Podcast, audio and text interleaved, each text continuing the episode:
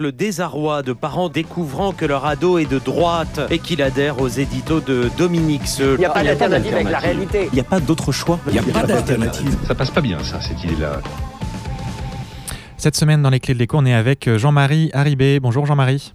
Bonjour Baptiste, bonjour Alors, tout le monde. tu es économiste, membre des économistes atterrés. De quoi tu nous parles cette semaine? Eh bien, euh, je vais vous parler de la crise financière euh, qui a presque éclaté sous la forme de l'effondrement de deux banques, l'une aux États-Unis et l'autre en Suisse, au moment où euh, M. Macron euh, impose de force une réforme des retraites. Donc, euh, en, en, pleine bataille des retraites en France, la Silicon Valley Bank a fait faillite aux États-Unis parce qu'elle avait trop spéculé sur l'avenir radieux des startups et qu'elle avait trop engagé de fonds sur des bons de trésor du trésor états-unien. Et cela a eu des conséquences fâcheuses pour elle lorsque la Banque centrale américaine, renversant complètement sa politique monétaire, a brutalement augmenté ses taux d'intérêt. Et ce renversement était gros d'un effondrement du cours des obligations. Euh, comme l'intégration financière est à son comble, le capital financier n'a plus de frontières. Et l'or, ne faut pas s'étonner que le Crédit Suisse, la deuxième banque de Suisse, euh, a vu sa capitalisation s'effondrer de 30% en un jour et euh, au point de, jeter des alarmes nouvelles sur la sphère financière.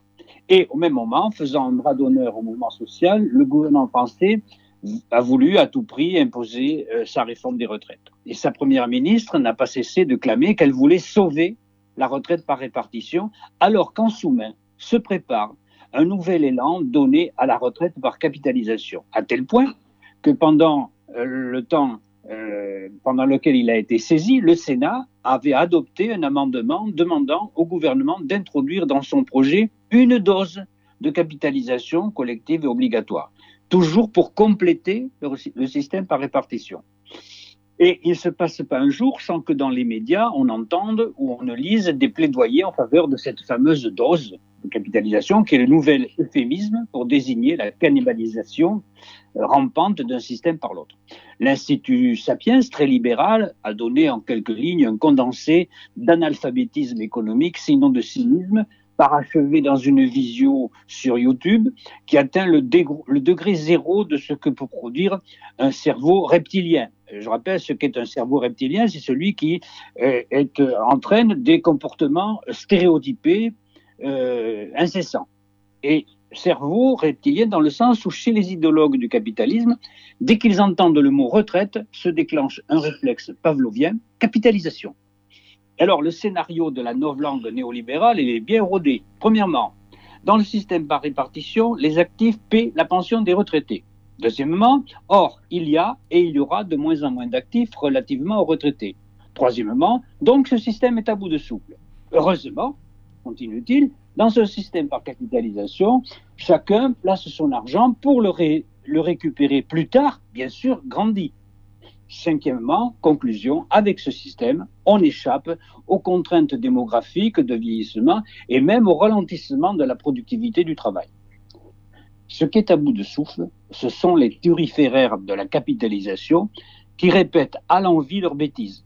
Parce que, premièrement, les fonds de pension, quand ils doivent payer des retraites, ou les compagnies d'assurance, ou les banques, lorsqu'elles doivent payer des retraites, qu'est-ce qu'elles font? Qu'est-ce qu'ils font? Ils vendent euh, les actifs qu'ils avaient achetés antérieurement pour, le compte de leurs épargnants. Et à qui les vendent-ils? Deuxièmement, toujours aux actifs qui euh, avec lesquels ils paient les pensions lorsqu'elles sont liquidées. Donc il n'y a aucune différence entre la source de la valeur distribuée dans un système par répartition et la source de la valeur distribuée dans un système de capitalisation.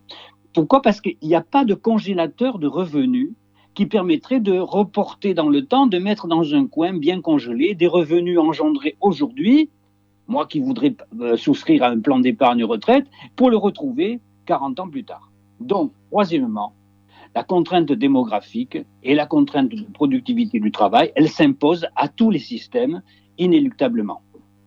Et ne, ne dissimulons pas le fait que, quatrièmement, les prestations confiées au marché euh, financières, les prestations, les pensions en l'occurrence, confiées au marché financier, seront tôt ou tard victimes d'un Trafalgar financier. Et bien sûr, régulièrement, c'est à cela qu'on ajoute, au mois d'octobre dernier, la Banque d'Angleterre a sauvé les fonds de pension britanniques de la catastrophe euh, euh, dans l'extrême urgence. Cinquièmement, et conclusion, si le rendement financier d'un système de retraite par capitalisation apparaît supérieur à celui d'un système par répartition, c'est qu'une détérioration du partage de la valeur ajoutée en faveur des rentiers se sera opérée. Et contrairement à ce que raconte la fable pour la capitalisation, quand l'économie ne croît que de 1% par an, par exemple, si le rendement financier augmente, lui, de plus de 1%, c'est que les travailleurs auront été spoliés dans leur salaire ou pour leur emploi. Donc, euh, cette situation de capitalisation que l'on voudrait introduire dans, dans, les systèmes de retraite en France euh, placerait les, travailleurs dans une situation euh, schizophrénique et intenable. Ou bien ils se, ils se battent pour défendre leur salaire et leur emploi, ou bien pour avoir la rente la meilleure possible. Donc, euh, euh, la réforme des retraites, qui vient d'être posée en force devant le Parlement, cette réforme des retraites de M. Macron, c'est la déclinaison de l'impact de la financiarisation exacerbée de l'économie capitaliste sur l'ensemble des rapports sociaux.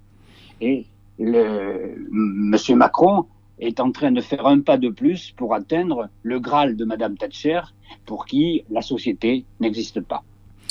Merci beaucoup Jean-Marie pour cette euh, chronique euh, qu'on retrouve sur euh, le site de la clé des ondes, laclédesondes.fr et aussi sur la plateforme spectremedia.org. Voilà, merci beaucoup Jean-Marie et à bientôt.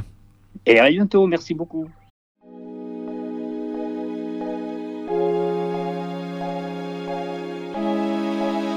Spectrum.